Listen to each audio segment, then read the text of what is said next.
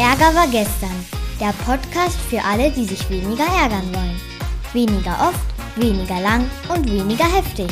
Von Philipp Karch. Das ist übrigens mein Papa. Los geht's!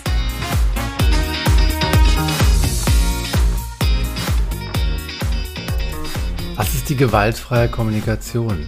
Die gewaltfreie Kommunikation nach Marshall Rosenberg ist eine Feedback-Technik. Es ist eine Technik und eine Haltung. Das würde ich beides zusammen betrachten und zwar zunächst mal eine innere Haltung, also wie will ich die Welt wahrnehmen, wie will ich auftreten, wie will ich interagieren mit meinem Gegenüber, also was sind meine inneren Prozesse, dann aber auch quasi eine Schablone, eine, ein Handwerkszeug. Und aus meiner Sicht ist es die beste Schablone schlechthin für erfolgversprechendes Feedback. Die gewaltfreie Kommunikation oder kurz GFK ist nämlich sachlich, sie ist lösungsorientiert und sie ist wertschätzend. Und sie ist es deshalb, weil sie ein paar Kriterien genügt.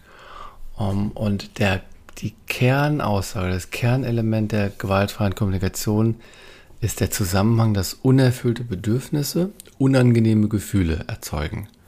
Also immer dann, wenn du in Interaktion mit deinem Umfeld bist, sind deine Bedürfnisse entweder erfüllt oder nicht erfüllt. Und wenn sie erfüllt sind, hast du angenehme Gefühle, zum Beispiel Freude, Dankbarkeit, Heiterkeit.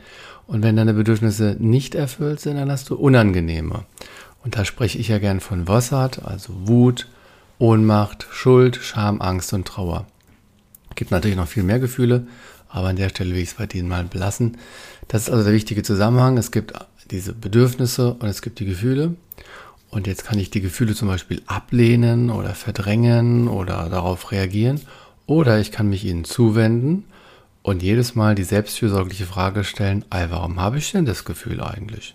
So, und dann kommt immer die Antwort raus, weil ein Bedürfnis nicht erfüllt ist. Das ist also der selbstempathische Anteil, den man auf sich selbst, aber auf den, das Gegenüber anwenden kann. Und jenseits dieses Zusammenhangs, unerfüllte Bedürfnisse führen zu unangenehmen Gefühlen, hat die GfK vor allem vier Schritte. Also die Struktur, sie besteht aus vier Schritten, wobei drei Schritte quasi eine Vergangenheitsbewältigung sind und eine eine Zukunftsgestaltung. Also drei sind rückblickend, Vergangenheit und quasi Gegenwart und eine ist in die Zukunft. Was sind die vier Schritte? Der erste Schritt ist Beobachtung. Was habe ich beobachtet? Du hast die Augen verdreht. Dann kommt das Gefühl, das ich deswegen habe, nämlich wenn du deine Augen verdrehst, dann spüre ich Ärger, Trauer, Angst und so weiter. Dann kommt das unerfüllte Bedürfnis ich gehe es immer von vorne nochmal durch. Wenn du deine Augen verdrehst, spüre ich also Ärger und Trauer, weil mein Bedürfnis nach Sicherheit und Verbundenheit und Vertrauen nicht erfüllt ist. Das ist die Vergangenheitsbewältigung. Erstens, deine Augen, du hast deine Augen verdreht, daraufhin habe ich das Gefühl so und so bekommen. Der Grund für das Gefühl ist das unerfüllte Bedürfnis nach und so weiter. Eigentlich ist da der, die richtige Reihenfolge wäre, du hast deine Augen verdreht, in dem Moment habe ich das bewertet und meine Bedürfnisse nach da, da, da, da waren nicht erfüllt. Und deshalb habe ich das Gefühl bekommen, aber das wäre für dein Gegenüber etwas eigenartig, wenn du eben sagst, du hast die Augen verdreht und meine Bedürfnisse nach hm, waren nicht erfüllt deshalb. Deswegen hat Rosenberg das umgedreht und er sagt, für den Empfänger, die Empfängerin deiner Nachricht ist es einfacher, die Beobachtung zu hören. Wenn du die Augen verdrehst, entsteht bei mir Ärger, weil, so, und dann hast du dem anderen quasi das dann an die Hand genommen, hast ihm erzählt, wie es dir geht, und dann sagst du ihm, und mein Wunsch ist oder wäre, dass du beim nächsten Mal nicht die Augen verdrehst oder zumindest mir auch sagst, wie es dir geht, denn dann habe ich mehr Klarheit. Also, wir können das mit 4b merken. Erst die Beobachtung, dann die Befindlichkeit als Synonym für Gefühle, dann die Bedürfnisse und dann die Bitte. Beobachtung, Befindlichkeit, Bedürfnis, Bitte.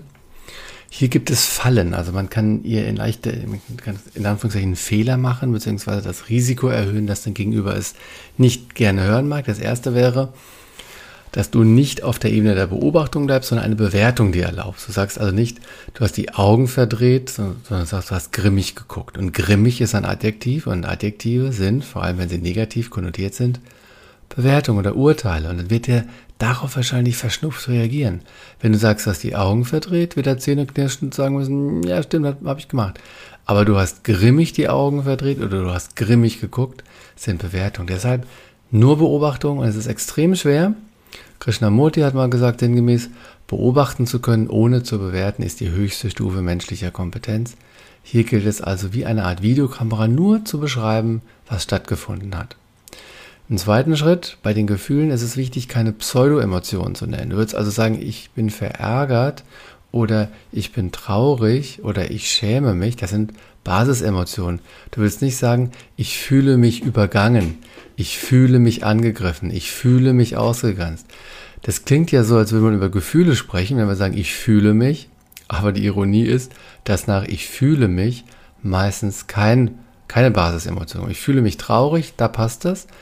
Aber wenn es das Partizip 2 von Verben ist, also ausgrenzen wird zu ausgegrenzt, angreifen wird zu angegriffen, übergehen wird zu übergangen. Wenn wir sagen, ich fühle mich übergangen, dann ist das eine sogenannte DHM, ein DHM-Gefühl. Du hast mich.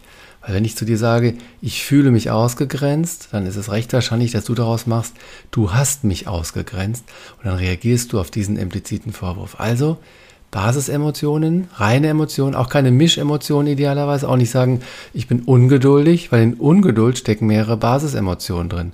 In Ungeduld kann drin stecken Ärger, Angst, Ohnmacht, aber es kann auch noch Wut drin stecken oder vielleicht Trauer. Und deswegen sind Mischemotionen auch nicht so hilfreich, weil sie verschleiern. Ne? Das sind irgendwie so Nebelkerzen. Also Pseudoemotionen sind ganz fragwürdig, weil es implizierte Vorwürfe sind. Mischemotionen sind nicht so gut, weil sie Sammelgefühle sind. Das Beste wäre Basisemotionen, weil dann weißt du gegenüber genau, wie es dir geht. Die dritte Falle ist, dass du bei den Bedürfnissen leider Strategien nennst. Also du kannst zum Beispiel sagen, weil ich das Bedürfnis hatte, das Fenster aufzumachen. Das Fenster aufmachen ist kein Bedürfnis, weil das Fenster aufmachen eine Tat ist. Alles, was du siehst, alles, was getan werden kann, also deine Handlungen, dein Tun, dein Machen, das sind Strategien, um zu. Wenn du die, wenn du Schwierigkeiten hast, Strategien von Bedürfnissen zu unterscheiden, denk an die Konjunktionen um zu oder damit. Ich mache etwas um zu. Ich mache etwas damit. Das, was vor dem Komma ist, ist die Strategie, Komma damit umzu, das ist dann das Bedürfnis. Und letztlich bei den Wünschen ist es wichtig, dass es wirklich eine Bitte bleibt, dass es also keine, dass keine Erwartung darunter liegt. Weil wenn wir eine Feedback geben und sagen, ich würde mir wünschen oder ich würde mich freuen, wenn, aber eigentlich ist es eine Erwartung, dann wird das Leid noch größer. Dein Gegenüber ist frei, deine Bitte zu erfüllen, sonst ist es keine Bitte. Es gibt noch Weitere Risiken, zum Beispiel, dass du sehr monologisch vorgehst, da sind ja vier Stufen. Wenn du jetzt so ganz lange redest, wenn du deine Augen verdrehst, dann merke ich, dass ich, hm, weil ich, hm, deshalb, hm, das ist manchmal so lange, dass der andere sich belehrt fühlt. Das andere könnte sein, dass du sehr steif bist. Also, also ich muss erst die Beobachtung und dann die Befindlichkeit. Lieber damit spielen, vielleicht nur mal eins davon hinlegen, gucken, wie der reagiert. Und vor allem, wenn du was sagst, guck, dass der andere geht, dass er was sagt oder dass er nickt. Und du könntest zu explizit sein. Also wenn du das so ausführst und über Gefühle sprichst, die dein Gegenüber gar nicht hören will. Deswegen gibt es auch eine Alternative zu diesen 4b und zwar sind das die 3w. Immer dann, wenn dein Gegenüber nicht so, sagen wir mal, emotional entwickelt ist, dann könnte es für ihn einfacher sein, wenn du die 3W erstmal gibst. Die 3W gehen nämlich so, Wahrnehmung, Wirkung, Wunsch.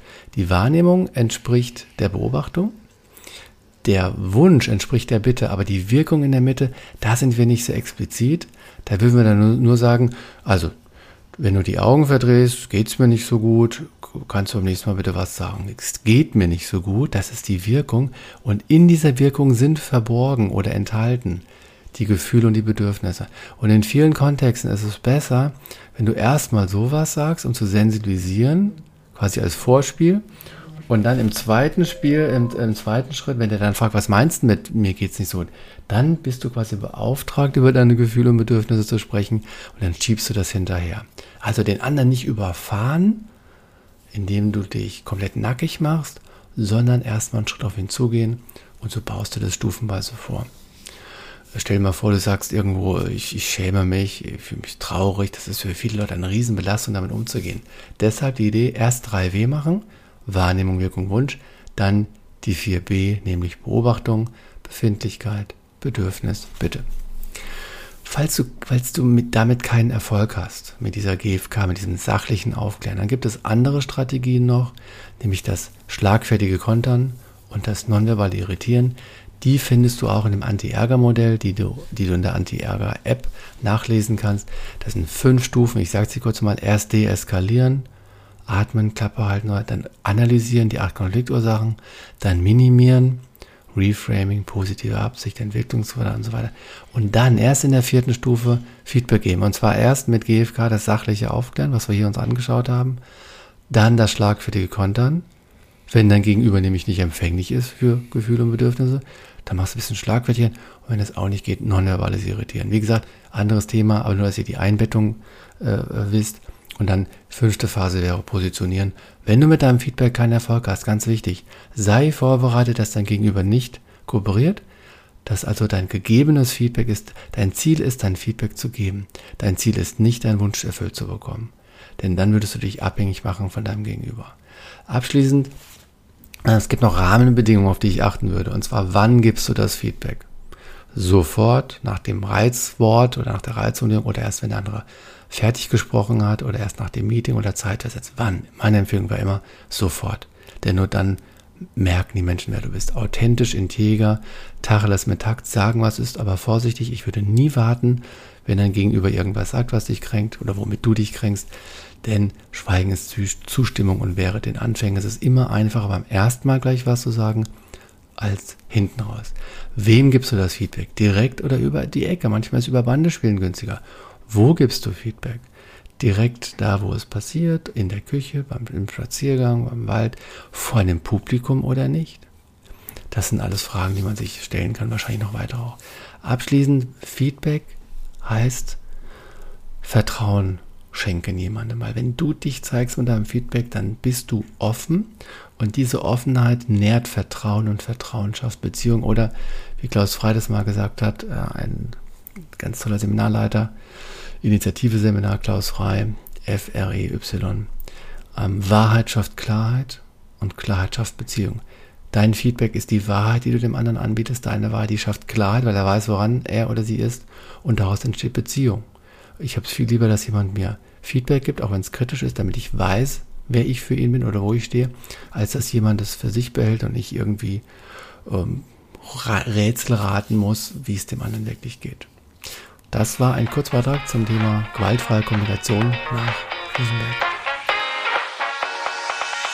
Das war eine neue Folge von Ärger war gestern, dem Podcast von Philipp Karch. Hat dir die Folge gefallen? Ärgerst du dich jetzt weniger oder ärgerst du dich jetzt sogar noch mehr? Der Podcast geht auf jeden Fall weiter und wenn du magst, bist du wieder dabei. Bis dahin, viel Spaß mit all den Ärgerangeboten.